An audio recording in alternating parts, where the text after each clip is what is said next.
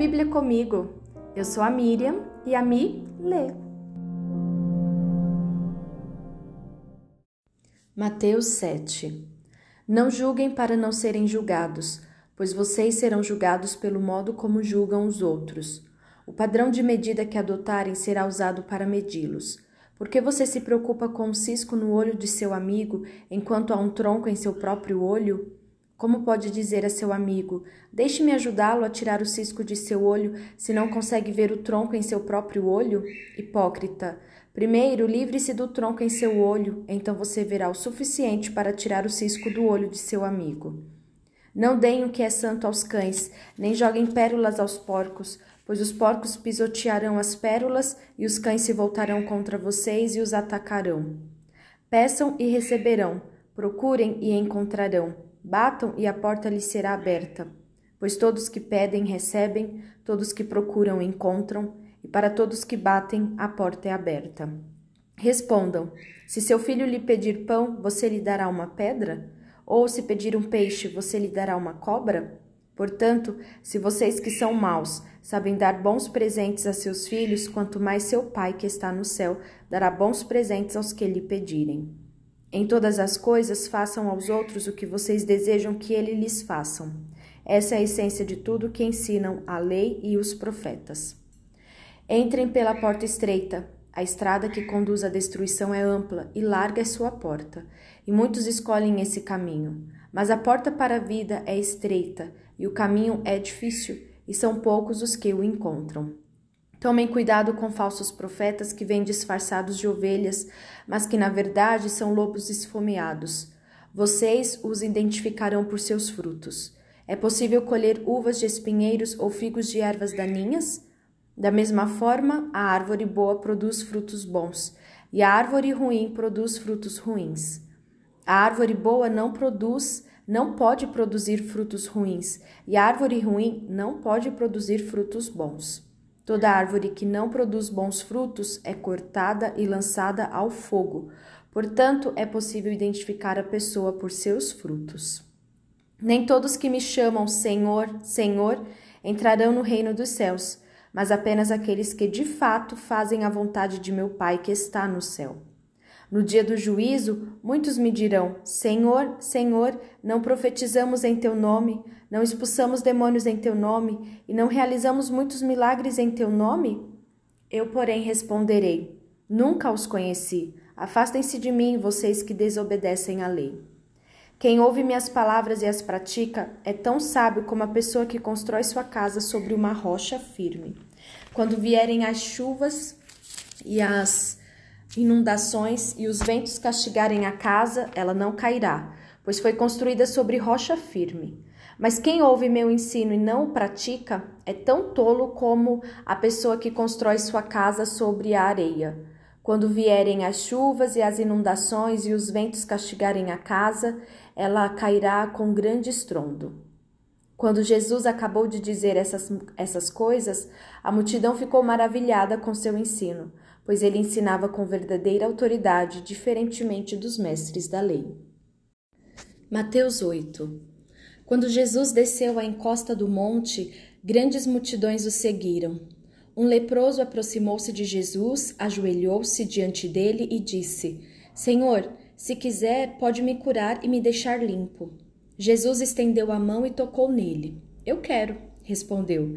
Seja curado e fique limpo. No mesmo instante, o homem foi curado da lepra. Então Jesus disse ao homem: Não conte isso a ninguém. Vá e apresente-se ao sacerdote para que ele o examine. Leve a oferta que a lei de Moisés exige. Isso servirá como testemunho. Quando Jesus chegou a Cafarnaum, um oficial romano se aproximou dele e suplicou: Senhor, meu jovem servo está de cama, paralisado e com dores terríveis. Jesus disse: Vou até lá para curá-lo.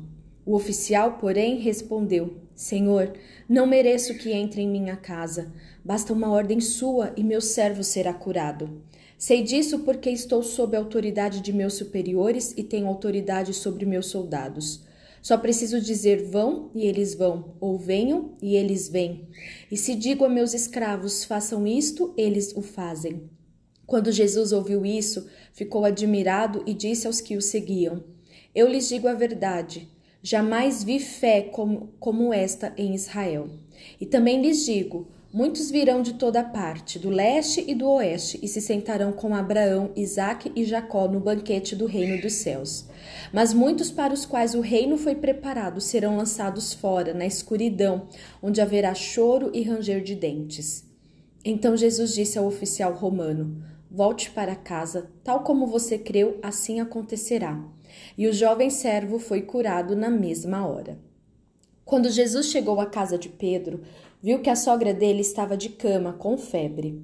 Jesus tocou em sua mão e a febre a deixou. Então ela se levantou e passou a servi-lo. Ao entardecer, trouxeram a Jesus muita gente possuída por demônios. Ele expulsou esses espíritos impuros com uma simples ordem e curou todos os enfermos. Cumpriu-se desse modo o que foi dito pelo profeta Isaías. Levou sobre si nossas enfermidades e removeu nossas doenças. Quando Jesus viu a grande multidão ao seu redor, ordenou que atravessassem para o outro lado do mar. Então um dos mestres da lei lhe disse: Mestre, eu o seguirei aonde quer que vá. Jesus respondeu: as raposas têm tocas onde morar e as aves têm ninhos, mas o filho do homem não tem sequer um lugar para recostar a cabeça. Outro discípulo disse: Senhor, deixe-me primeiro sepultar meu pai. Jesus respondeu: Siga-me agora. Deixe que os mortos sepultem seus próprios mortos. Em seguida, Jesus entrou no barco e seus discípulos o acompanharam. De repente veio sobre o mar uma tempestade violenta, com ondas que cobriam o barco. Jesus, no entanto, dormia. Os discípulos foram acordá-lo, clamando: Senhor, salve-nos, vamos morrer. Por que vocês estão com medo? perguntou ele. Como é pequena a sua fé.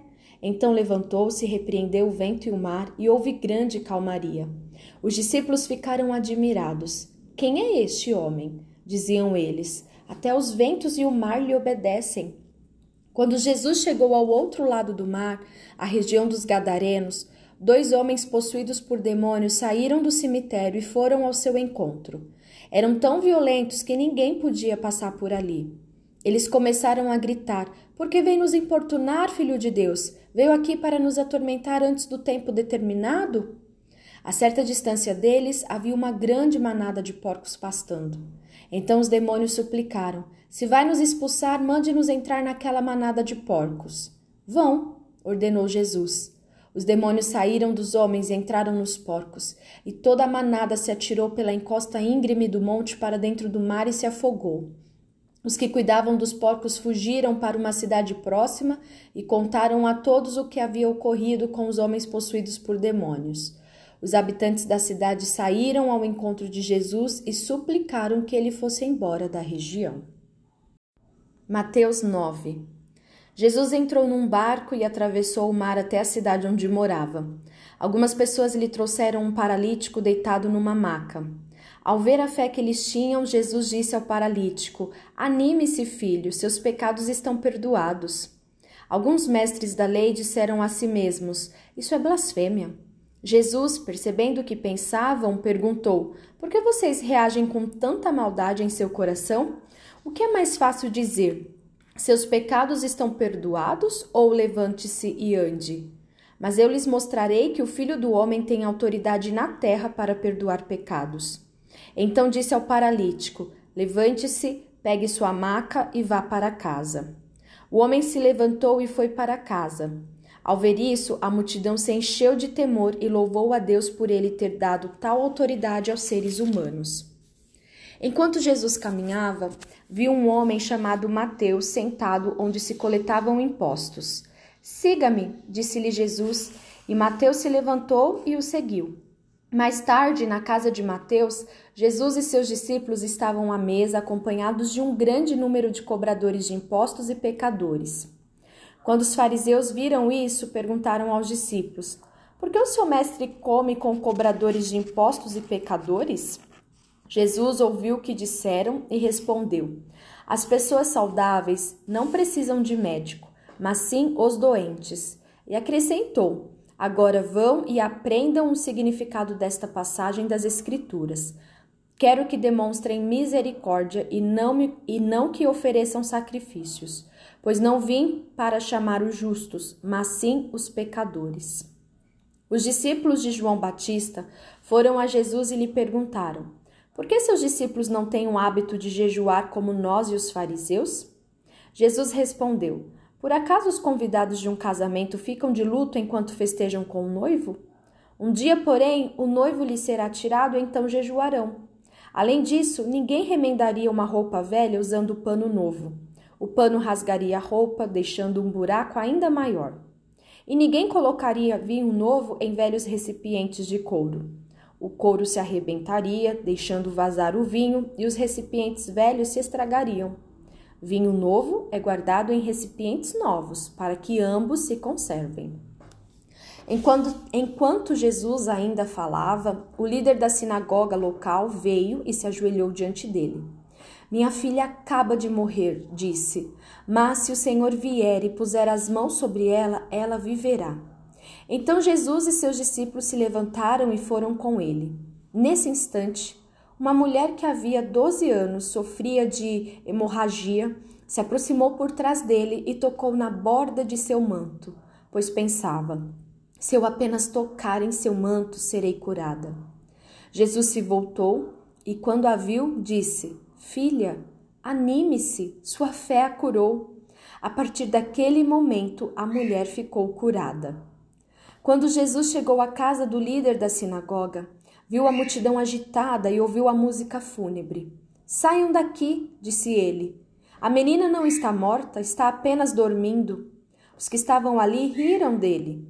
Depois que a multidão foi colocada para fora, Jesus entrou e tomou a menina pela mão e ela se levantou.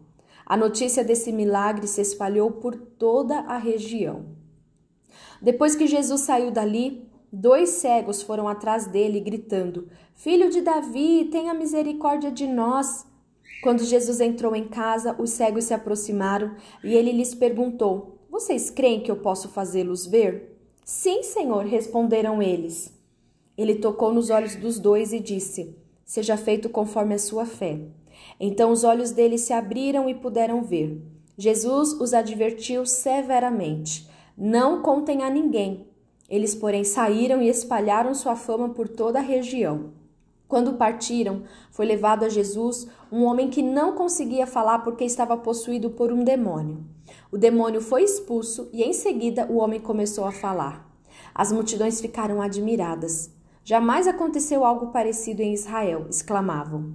Os fariseus, contudo, disseram: Ele expulsa demônios porque o príncipe dos demônios lhes dá poder. Jesus andava por todas as cidades e todos os povoados da região, ensinando nas sinagogas, anunciando as boas novas do reino e curando todo tipo de enfermidade e de doença. Quando viu as multidões, teve compaixão delas, pois estavam confusas e desamparadas como ovelhas sem pastor. Disse aos discípulos: A colheita é grande, mas os trabalhadores são poucos. Orem ao Senhor da colheita, peçam que ele envie mais trabalhadores para seus campos.